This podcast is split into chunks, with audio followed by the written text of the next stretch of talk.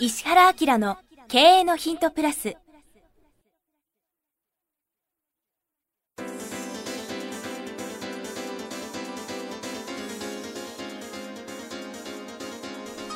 ポッドキャスト石原明の経営のヒントプラスは勝てるビジネスモデルや売れる仕組みの作り方。経営者や起業家が持っておくべき能力とその磨き方。リーダーの育成や強い組織の作り方などについて経営コンサルタントの石原明がリスナーの皆様からのご質問に直接お答えする形でお伝えしていく番組です。企業を継続発展させるためのノウハウを提供する日本経営教育研究所がお届けいたします。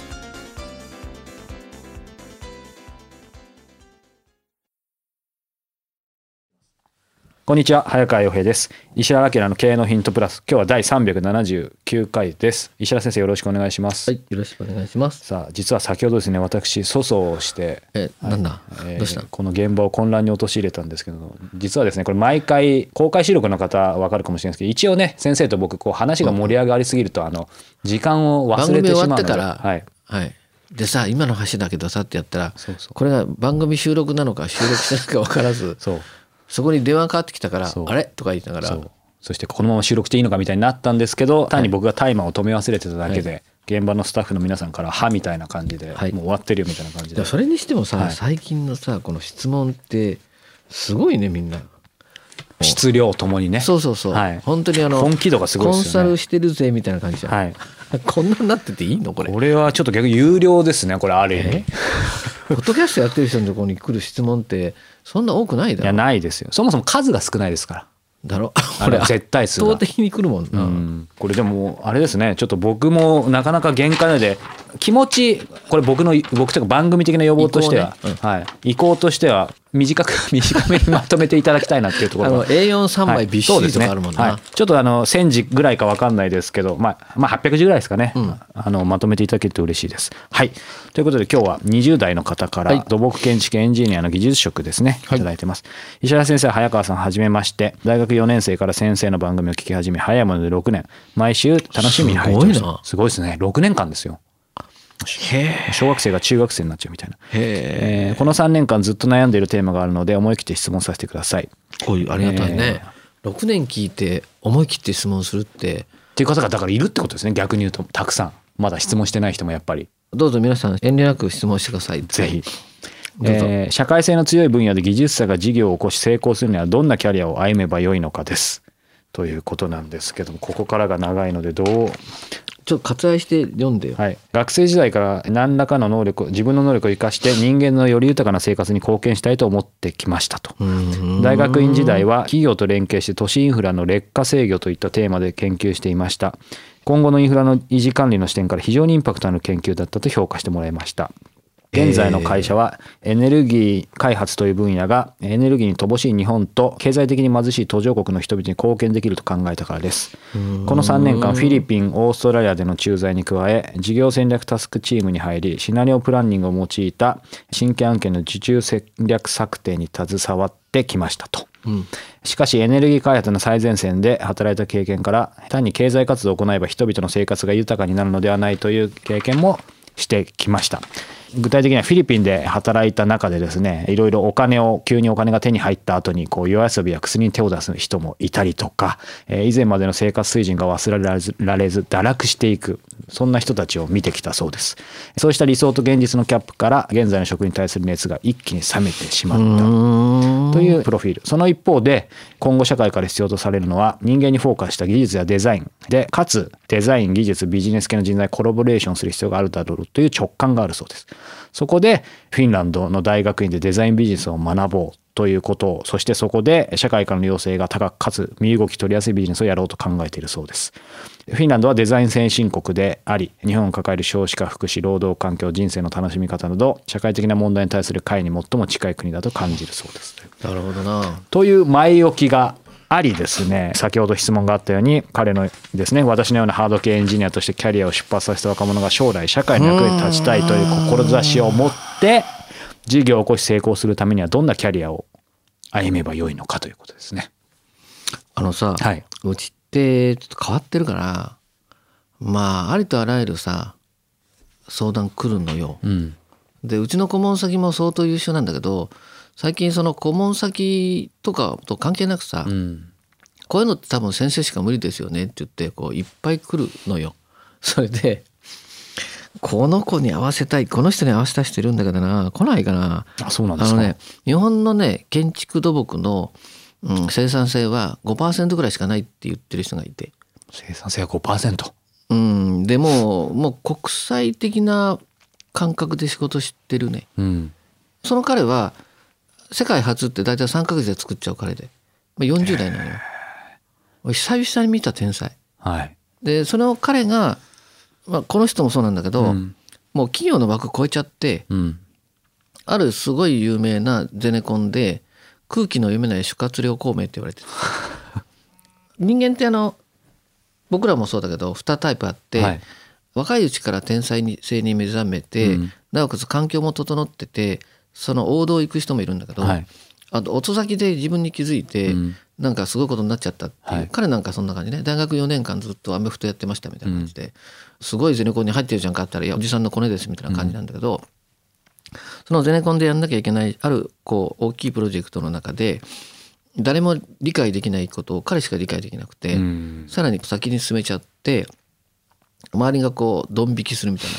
それを何回かやったら、やっぱりそのなんつうの解決できない問題って解決できる人にしか来ないんだよね。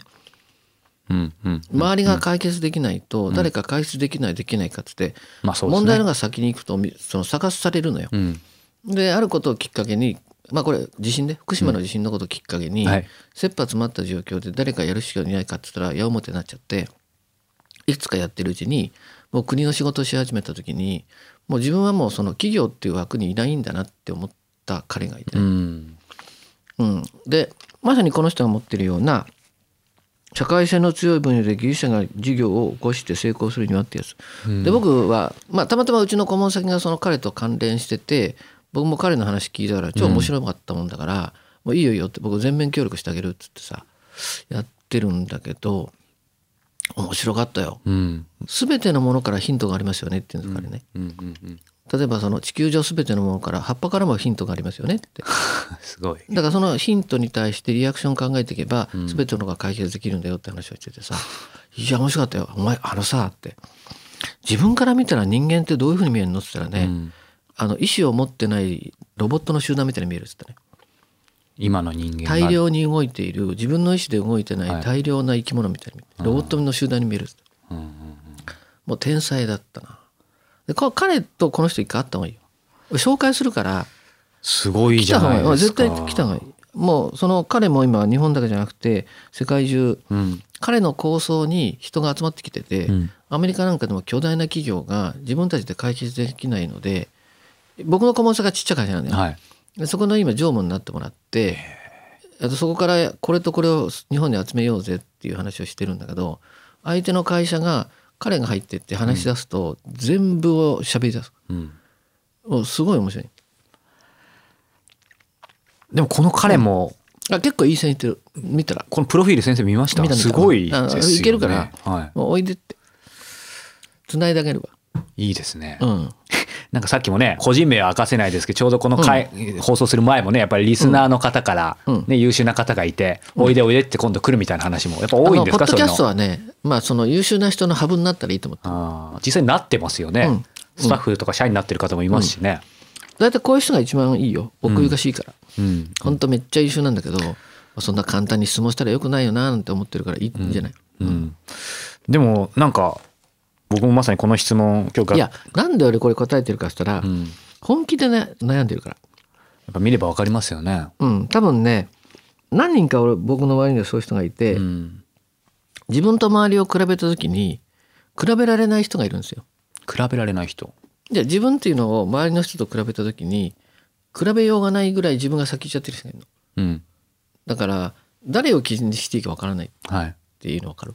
うん。や要するにうん。この間もいたけど多分麻布会社とかああいうクラスのところに中学校から入っちゃってそれで1年生の時の模試でほとんど勉強してなかったけど2番とかなっちゃってさ。それでその後ぼーっとしてたらん。なんか10番ぐらいになっていけないと思って1年ぐらい頑張ったんだって。うん。たらあのなんか OB も含めて2番だったからその人が東大受ける時ってどんな感じなのって言ったらさ、うん入らないわけがないっていう感じで試験受ける、じゃあだって。ほとんど試験じゃないですねある意味。いやでも本当にどうするんだろうみたいな。でまあだからリーさんとかに行くわけなんだけどさ。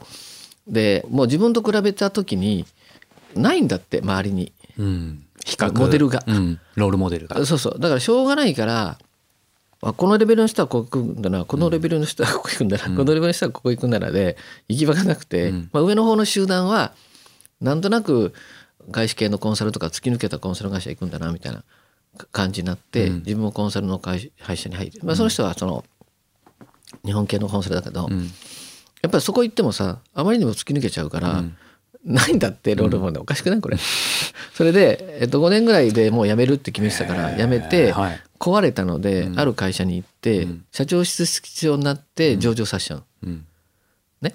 で上場させちゃった後に社長誰やるんですか？って時に、まあ、彼かその創業者の息子さんがいてどっちがやるかなんだけど、息子さんがやるって言ったから息子さんはやった方がいいと。うん。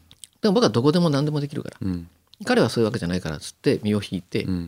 で僕の顧問先に今度入ってくるんだけどさ、あそうなんですね。そうそう。でもそそこも大概の会社だから、うん。そこの社長をやれる人がいないんよ。うん。でここのとこで僕は顧問先の社長ととにかくもう超ヘッドハンターを動かしながら、もう一番優秀なやつ採用しようっつって、で彼が OK して僕が最終的に OK したらそこに入れるっていうやつやってて、うん。まあすっごい当たり。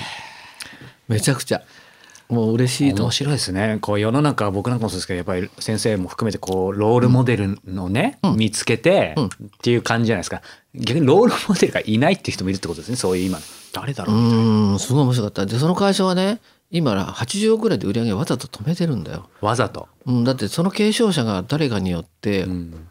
あのあんまりでかくなっちゃうと係数できないから。はい。だからその社長とも2人でこれどうするって話をしてるわけ、うん。でも彼が来てくれれば一気に300億ぐらいいけちゃうし、うん。これ多分1000億ぐらいいけちゃうぐらいのキャパ持ってる人ね。あちょっと慎重にそうか。いや本当に面白い、うんうんうんうん。うんそうかじゃあチャンスあうちの周りそういうやついっぱいいるから、うん。自分の能力どこに持ってっていいかってあのね今ちょちょうどそうなってきてんだよ、うん。ちょっと話が先行っちゃうんだけど、はい。社会インフラが整いすぎちゃって、うん。もう人間が人生かけてようやくやれることがもう簡単にできちゃうから、本当そうですね。あの目標を失う優秀なやつが山ほど出てくるはずなんよ。この方文章見てるとちょっとそうですね、うん、で僕はその人で束ねたいと思ってるの。真面目に思ってるからね、だからモデルがないっていう人はとにかく僕のところに来てくれたら嬉しいな。うん。これね実はこうねあのあまりにすごい長文でいただいてるので多少ちょっと割愛してた部分があるんですが、うん。そこのところも読んでもいいと思うんですけどいや今思ったのが今の話をそのまんま字で言ってるなと思ってちょっと続けますよ。うん。あ僕よねこれ読んでないからねこれ。はい。、すごいです。これ超シンクしますよ。うんまあ、今質問があったじゃないですか、うん。でここから続きます、うん。坂本龍馬のように世の中から必要とされるまで剣術いや私の場合は建築土木の技術を極めていくべきでしょうか。私はエンジニア出身ですがものづくりそのものには興味がなくどのようなインパクトを社会に与えるのかに興味があります、えー資本主義社会に生きている以上まず社会の役立つという身の丈に合わない交渉の夢を諦めて全く違う分野で成功してから成功して40代50代になってから初めて考えている志でしょうか。今何に集中していったらいいのか漠然とした不安があり昨年帰国してから気力の低下からか体調も優れませんというですね、えーまあ、まだ続くんですけどもまさに今先生が言った話そのまんまですね。あのねどういうのかな。環境があるかないかの差だけなんですよ。うん。まあねあのありがたいことにうちにはもうほぼ全ての環境があるので、うん。全部使えるから。あのねどんな優秀な人がうちに来ても全員使い倒せるから、うん。もう来た方がいいわみんな、こういうふうに思ってる人は。なんかもうこれ今話が番組じゃなくなってきましたね。いい意味でこれ、うん。この場は。そうそう。本当のプラットフォーム、うん。でもまさになんかこういう方がここなんかこのあのまあねもうねほんと申し訳ないけどねもう普通の人とは付き合えなくなってきてる俺。うん。そしてここに質問する方もだんだん普通じゃなくなってきましたねいい意味で、うんうん。ちょっと僕もあのいい意味でついていけなくなってきましたけど頑張ります。はーい。ではじゃあぜひ具体的にねまたご連絡を。だってこれ近いもんだって会社が。超有名な会社ですね、うん、だから来た方がいいな。じゃあぜひコンタクトをね、えーはい。していただければと思います、えー今日は第379回でした。西田先生ありがとうございました、はい。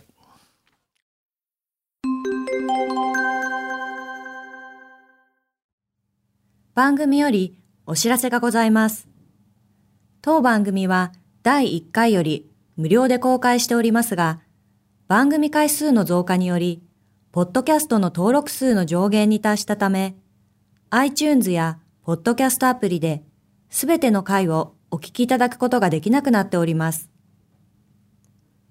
ウェブサイトでは第1回からすべての回をお聞きいただけますので、ウェブサイト石原明 .com のポッドキャストのバナーからアクセスしていただき、経営のヒントプラスをお楽しみください。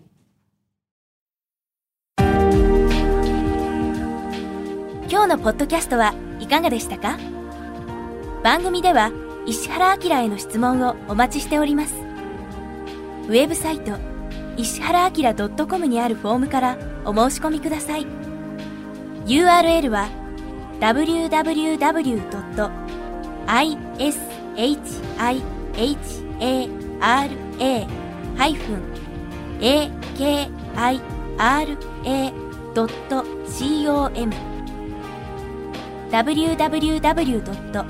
石原 -akira.com です。それではまたお耳にかかりましょう。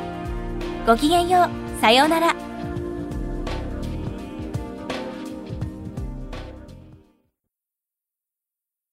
この番組は提供日本経営教育研究所プロデュースキクタス早川洋平制作協力若菜はじめナレーション岩山千尋によりお送りいたしました。